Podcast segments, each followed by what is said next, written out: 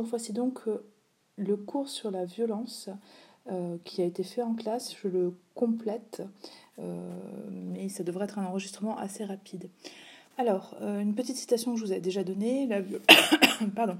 la violence est l'accoucheuse de l'histoire selon Marx, ce qui montre en fait les liens qui existent entre histoire et violence selon Marx. Donc la violence fait avancer l'histoire.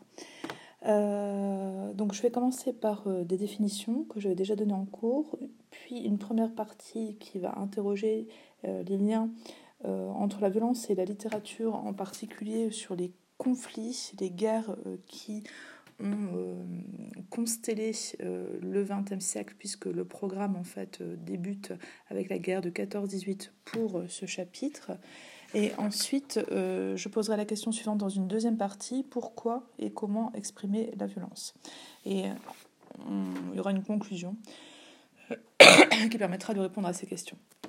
Alors, euh, donc le mot histoire, euh, il vient du, du, latin historia qui signifie enquête. On le retrouve chez l'historien Hérodote au 5e siècle avant Jésus-Christ. Et donc l'histoire s'oppose à la préhistoire et à la proto-histoire. Euh, donc euh, la préhistoire, ce qui est avant l'histoire, et la proto-histoire, c'est une civilisation euh, qui n'a pas de témoignage écrit. par exemple, les Gaulois, qui ne maîtrisent pas encore l'écriture. on peut définir l'histoire donc comme une période pendant laquelle une civilisation est capable d'écrire sa propre histoire. le mot violence, quant à lui, vient du mot vis, en latin force, qui veut dire soumettre quelqu'un physiquement ou moralement. Euh, il y a une notion d'agressivité. Et en fait, la violence est présente dès le début de la littérature, par exemple dans l'Antiquité, avec l'Odyssée. Euh, souvenez-vous de l'épisode du Cyclope, euh, par exemple. Et bien sûr, on peut également citer toujours d'Homère l'Iliade, qui est un récit consacré à, à, la guerre. alors, ce qu'il y a de particulier par rapport euh, à notre euh, période historique. Hein, le programme nous commence en 1918 et s'arrête en fait au début du XXIe siècle. C'est que euh, c'est une période qui a été ponctuée par deux guerres mondiales, plus des guerres en particulier coloniales, mais pas seulement, et que les armes ont beaucoup progressé pendant cette période. on a par exemple des avions, des mitrailleuses, des armes chimiques qui n'existaient pas auparavant et qui donc pardon, euh, mettent en fait euh, l'humanité dans la situation de s'autodétruire, euh, ce qui bien sûr augmente en fait la violence qui peut être inhérente à toute guerre. Hein, il y a à la fois une idée de progrès, mais en, même temps une idée de régression dans cette période, puisque on peut être amené à éliminer toute vie humaine sur la planète. ce qu'il y a de particulier aussi par rapport à cette période, c'est qu'on a une organisation rationnelle, voire même industrielle de la mort, Hein, euh, et on a l'existence de génocides euh, qui, euh, qui sont des formes nouvelles d'exterminer tout un peuple. Et il n'y avait pas auparavant de guerre qui pouvait être à une échelle aussi massive. Il y a bien sûr des guerres civiles très violentes, mais là, il y a vraiment une volonté délibérée de tuer tout un peuple. et donc, on est vraiment proche, enfin on est dans la notion de barbarie, euh, avec une terreur en fait d'État hein, qui s'attaque à un autre État. Euh, c'est ce que dénonce par exemple Anselme dans L'espèce humaine. Vous en avez des extraits euh, sur le NT dans vos dossiers, et bien sûr Primo Levi dans Si c'est un homme.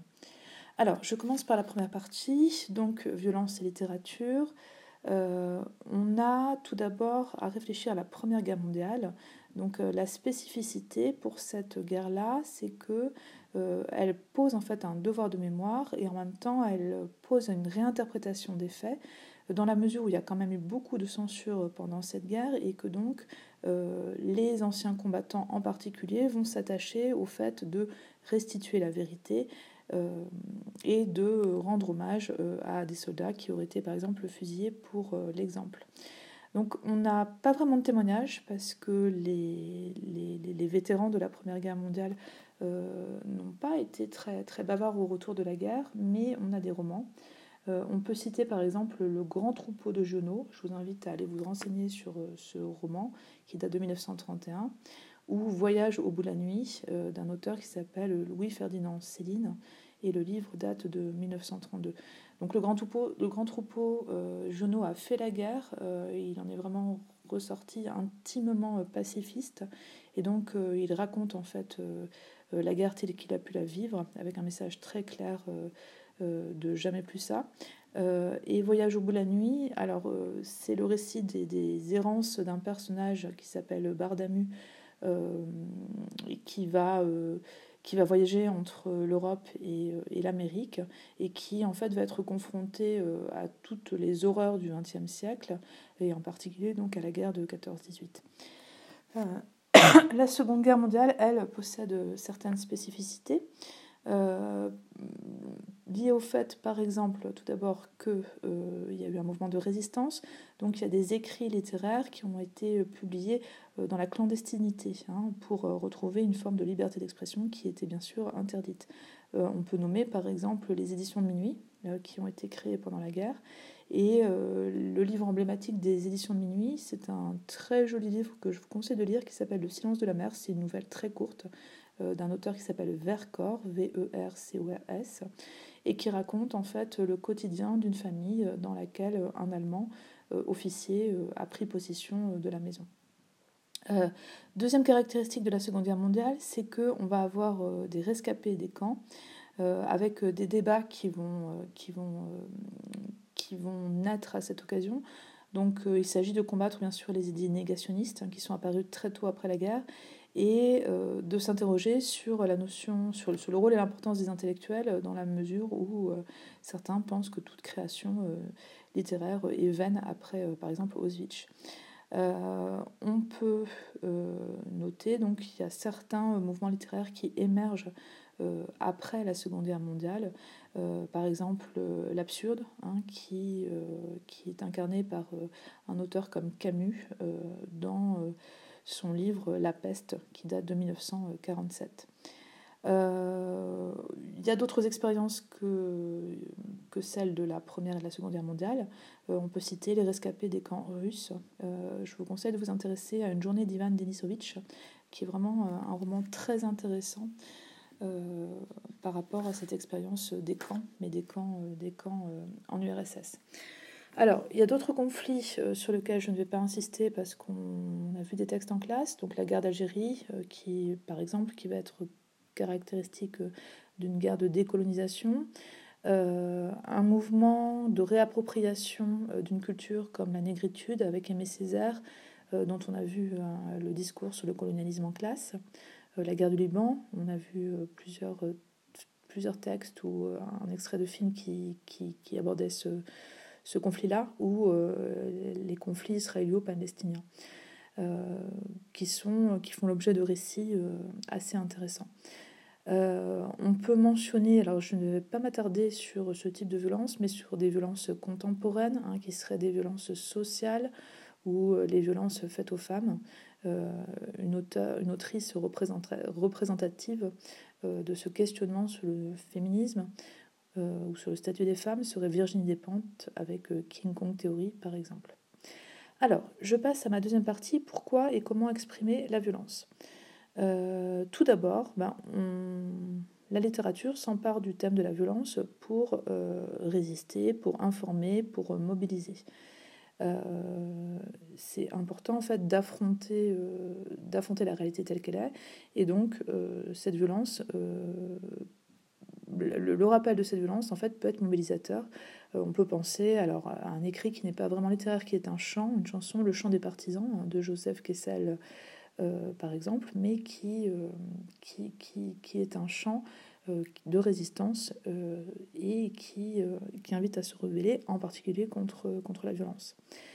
on peut considérer aussi qu'on peut écrire pour essayer de s'échapper en temps de guerre, alors, ça sera le cas du journal d'Anne Frank, hein, qui va écrire son journal euh, quotidiennement pour essayer euh, euh, de survivre à la clandestinité dans laquelle elle a été plongée de force, ou bien à certaines lettres de poilus qui écrivent pour donner des nouvelles à leur famille, mais surtout en fait pour se libérer et pour trouver un petit moment à eux.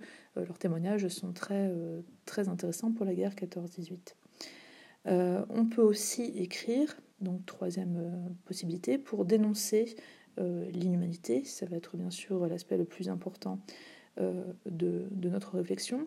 Et donc, en fait, on peut parler de devoir de témoignage, hein, parce que il s'agit en fait de pour, pour quelqu'un qui, a subi une violence extrême, de, de, maintenir en fait les morts hors du néant, hein, de, de, maintenir le souvenir de ceux qui sont morts, et donc de, conserver en fait une mémoire qui soit vive, qui soit possiblement réactivée en fait à chaque, à chaque lecture.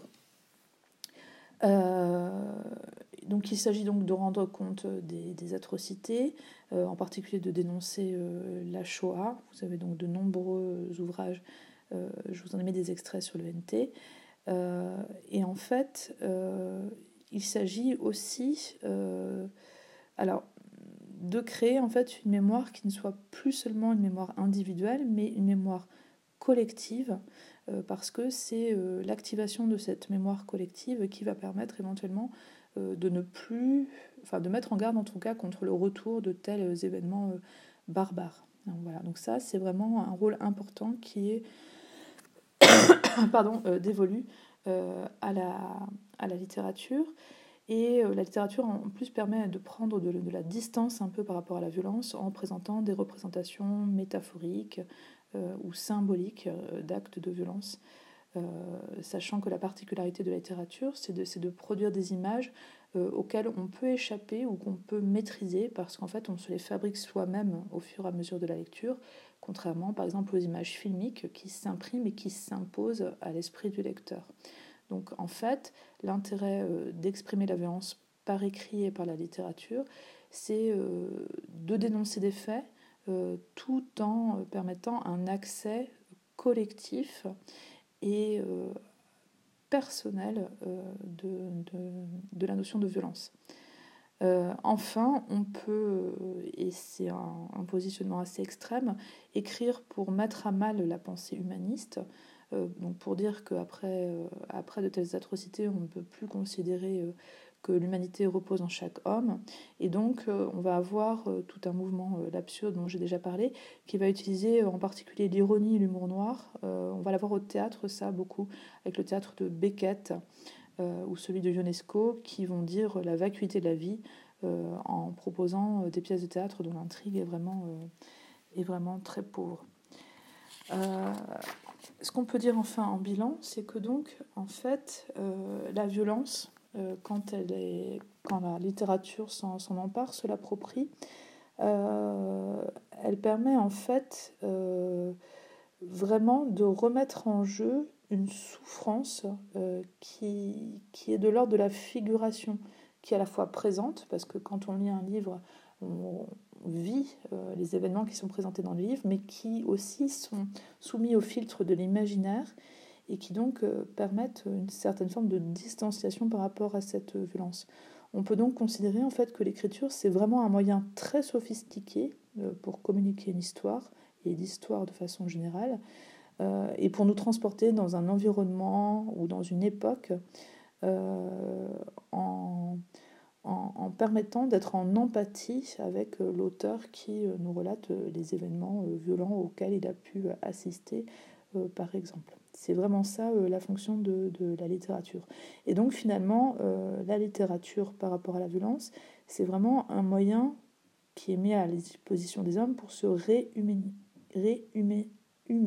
pardon, euh, parce que la littérature finalement constitue toujours une contre-violence, c'est-à-dire qu'en présentant la violence dans, dans, un livre, et eh bien d'une certaine façon, on est toujours, si c'est un livre qui est qui, n'est pas à charge, hein, si c'est vraiment de la littérature, on est toujours dans une contre-violence, hein, dans un espace euh, où on peut euh, prendre de la distance par rapport à cette violence. Et donc c'est bien, et je terminerai là-dessus, euh, la différence entre la vraie littérature et un livre, un livre qui serait doctrinaire, hein, comme par exemple Mein Kampf, où là il n'y a pas de distance par rapport à la notion de violence et il y a une représentation qui vise à être une emprise sur le lecteur mais ce n'est pas du tout l'objectif de la littérature, et donc on n'est pas dans la littérature dans ce genre de livre. Voilà, bonne journée à vous.